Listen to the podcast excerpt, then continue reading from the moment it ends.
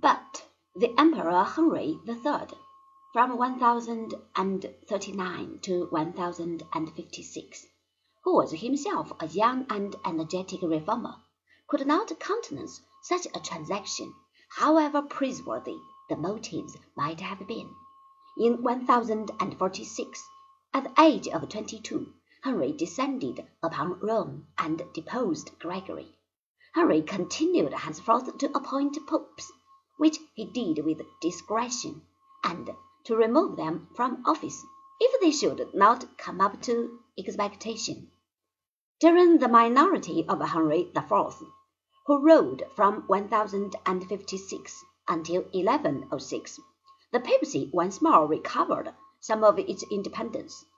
Under Pope Nicholas II, a decree was passed which placed papal elections virtually into the hands of cardinal bishops, the emperor being quite excluded.